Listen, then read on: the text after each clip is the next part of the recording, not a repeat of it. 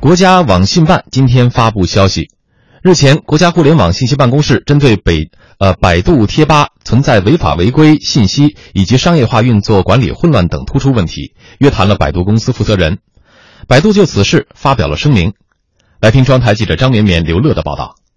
国家互联网信息办公室相关负责人指出，近期中国互联网违法和不良信息举报中心接到大量涉百度贴吧的举报，经核查发现，部分贴吧存在政治有害、淫秽色情、虚假广告、血腥暴力、侮辱诽谤、泄露个人隐私等违法违规信息，严重污染网络环境，严重影响青少年身心健康。网信办新闻发言人江军表示，最近百度出卖学友病吧这一事件也引发广大网民的谴责。除此之外呢，百度还存在部分搜索结果有失客观公正、百度新闻炒作渲染暴力恐怖等有害信息问题，破坏了正常的网络传播秩序，损害了公共利益，侵犯了网民的权益，扰乱了社会秩序，造成不良社会影响。对此，国家互联网信息办公室责令百度公司依据全国人大常委会关于加强网络信息保护的决定、互联网信息服务管理办法、互联网新闻信息服务管理规定、互联网用户账号名称管理规定等法律法规，立即采取有效措施进行整改。同时呢，要求百度切实强化主体责任，履行社会责任，加强内部管理和自律，健全完善信息安全管理机制。同时，我们也要求北京市网信办按照属地管理的原则，依法依规对百度予以处罚。百度公司负责人在约谈中。表示已经充分认识到自身管理存在的严重不足和造成的不良社会影响，将立即按照要求进行整改。十六号，百度再次对血友病吧一事作出声明，表示这一事件暴露了我们在贴吧商业化运营管理上的失责和对吧友声音的忽视，正在重申内部决策和审批流程，从源头诉求问题全面整改。国家互联网信息办公室希望百度按所作承诺切实整改，并将督促其予以落实。同时表示，将进一步重点加强对网上新闻信息传播和各类互动平台的日常监督管理，促进互联网新闻信息服务业健康有序发展。欢迎广大网民继续对网上违法和不良信息进行监督举报，共同促进网络空间更加清朗。对于百度贴吧的事件的发酵过程，我们做一个简单的回顾。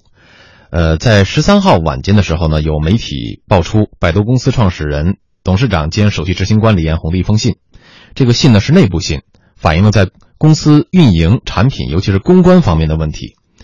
他的原话说：“导致公众注意到我们的商业模式，甚至对百度的价值观产生了质疑。”虽然百度官方。还没有对这个内部信的真实性进行校正，但是我们的记者从相关渠道获悉，这份内部信最早是发布在百度高管群当中，确实是李彦宏所写。二零零三年，正是他本人提出了贴吧这一基于关键词的主题交流社区的想法。二零一一年，贴吧开始向移动端转型。来自百度的最新数据显示，贴吧注册用户已经超过了十亿，月活跃用户有三亿，总共有一千九百万个主题吧。无论是否情愿，百度贴吧商业模式的探索看起来是要暂停脚步了。百度已经表态，将会全面停止所有病种类，呃，贴吧的商业合作。我们再来昨日重现一下，来听听那份被爆出的内部信，李彦宏是怎么说的。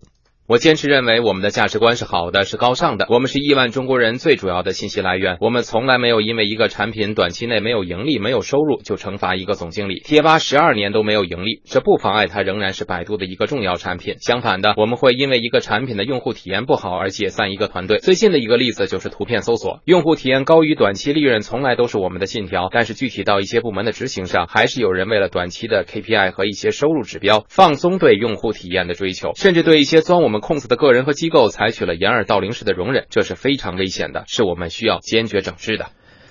今天呢是国家网信办发布了消息，昨天上午的时候呢是国家卫计委发布了消息。国家卫计委新闻发言人毛群安在新闻发布会上表示说，已经向百度进行了一些了解，希望可以了解更多的情况，做出了这样的表态。我们呢过去对一些疾病的条目，动员我们系统的一些专业机构。和百度呢开展的一些合作，规范一下一些像疾病条目的权威的解读。希望呢，百度啊能够利用我们权威的专业机构来给网民啊提供权威的疾病诊断、治疗以及康复信息的一个平台。我们希望我们的一些呃专业的医疗卫生机构能够积极主动的和百度等一些这个网络媒体合作。我们希望把大家共同关注的这件事儿协商把它做好，真正发挥网络在精准的健康传播方面的这个作用。我们会继续的动员我们的一些开展精准健康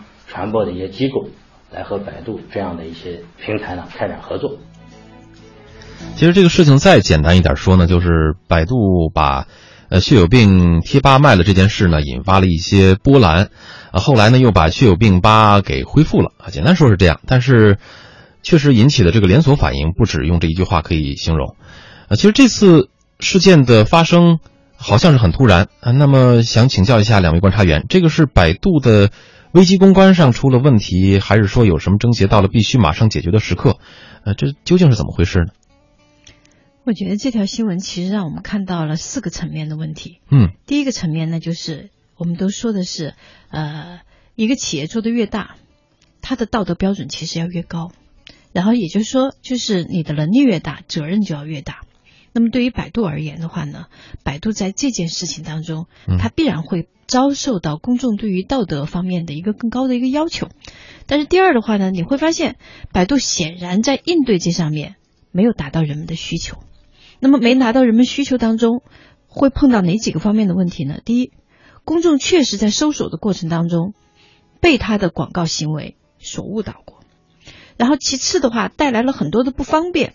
那么人们会把自己平时对百度的不满，在这件事情当中暴露出来。嗯。但是更重要一点的是什么？就是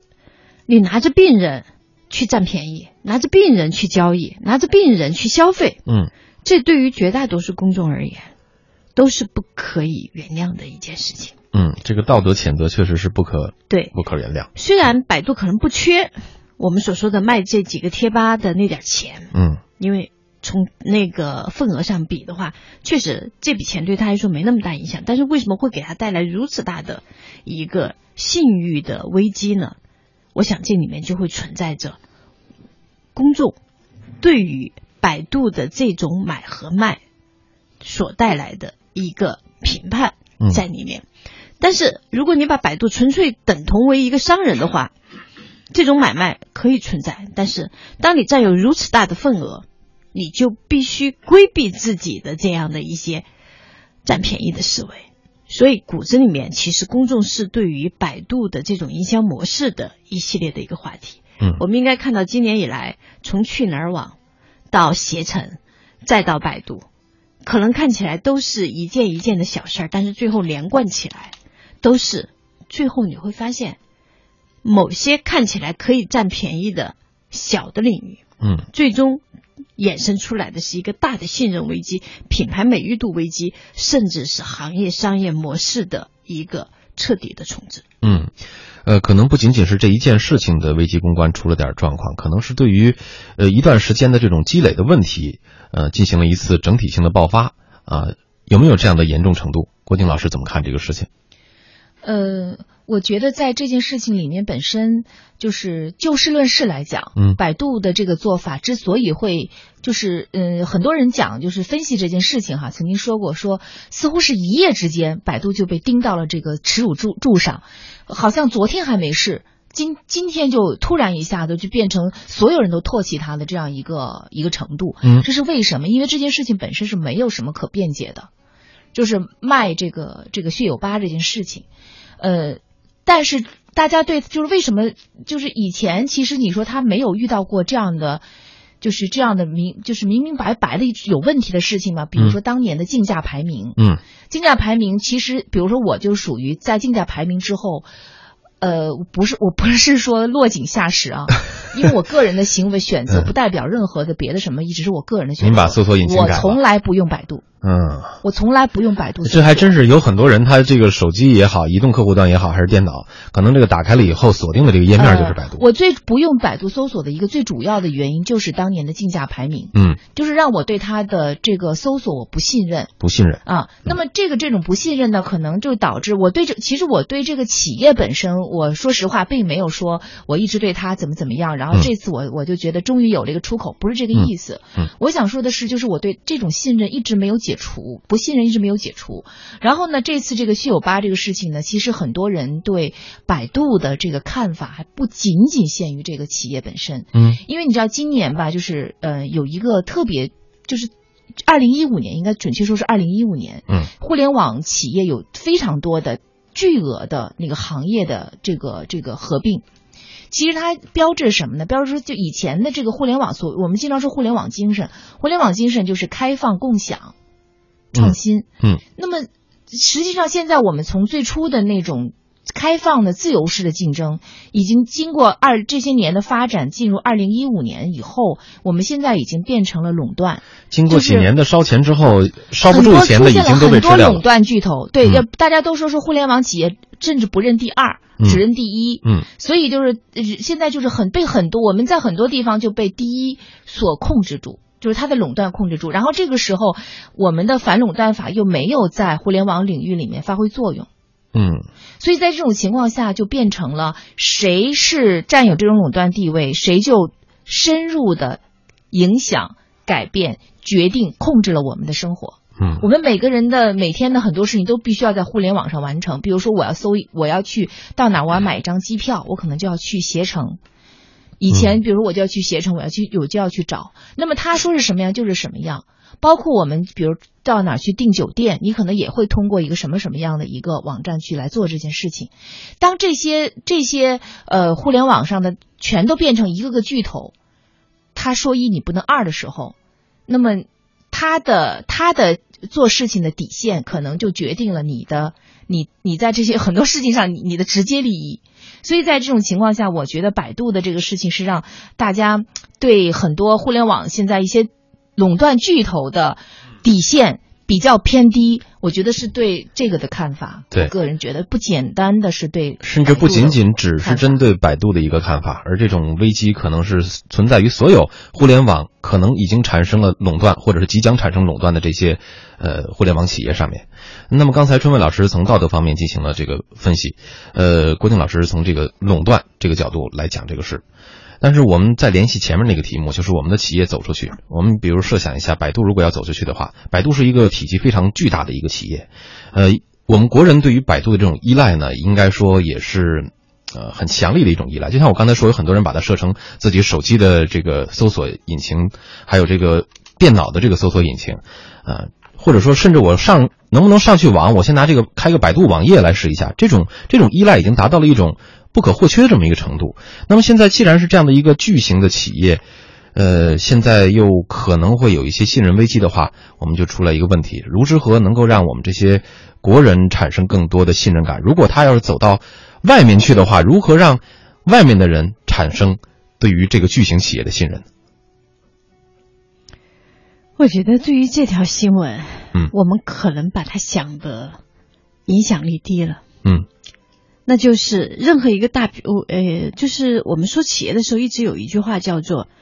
呃，没有任何一家企业是真正意义上的大企业。嗯，因为碰到任何风吹草动的时候，你会发现大企业有的时候也会遭遇到人们意想不到的东西。嗯，比如说我们之前看到的，呃，日本汽车碰到的问题，再比如说我们碰到的这个德国汽车所碰到的问题。嗯，再比如说我们能够看到很多的大品牌在市场面前。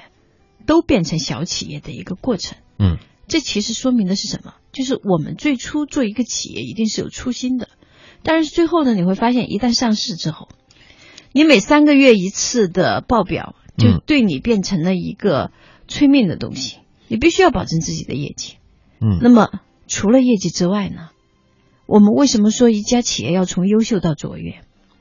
优秀和卓越的标准不仅仅是基本的价值观，嗯，基本的道德观以及最初出发的初心，而是说你不要以为用钱可以短暂时间解决的问题，嗯，就是很重要的。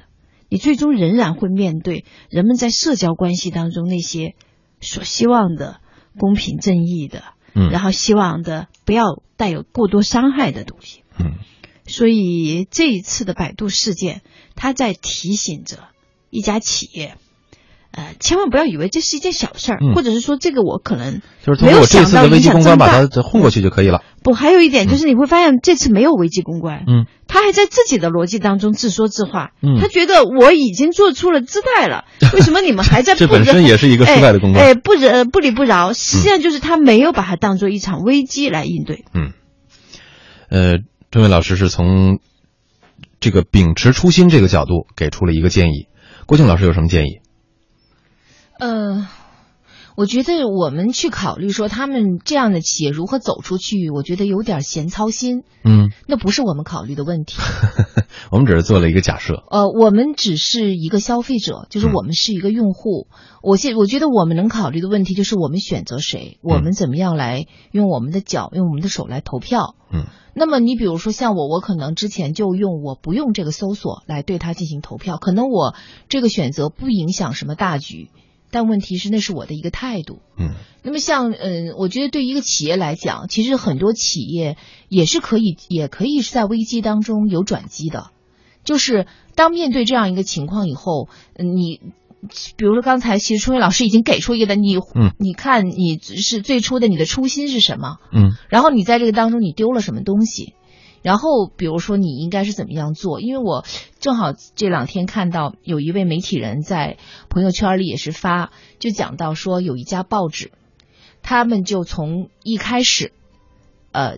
立就这个这家报纸成立的时候就就说所有的医疗广告我们是不做的，嗯，大家都知道医疗广告是非常挣钱的，广告对非常挣嗯钱的，是送上门来的钱。嗯但是他们就说我我这个我是不做的。那么我觉得你比如说一个企业，你的底线，你的很多你你你的这个就是呃，在这些方面你能不你有没有原则？我觉得这个其实是衡量，就是刚才春老师说，衡量你是是一个伟大的企业，一个卓越的企业，还是一个就是一个企业。嗯，呃，所以说现在我们尽管对某些巨型企业是有依赖，但这个本身呢也是很脆弱的，尤其是在一些呃有违初心、可能有违初心的这种事情发生的时候，更是应该拿出自己的真心实意来解决问题，而不是说企图用危机公关的方法或者其他的一些手段把这个事情搪塞过去，应该拿出更真诚的态度来。这个事情我们也将会继续关注。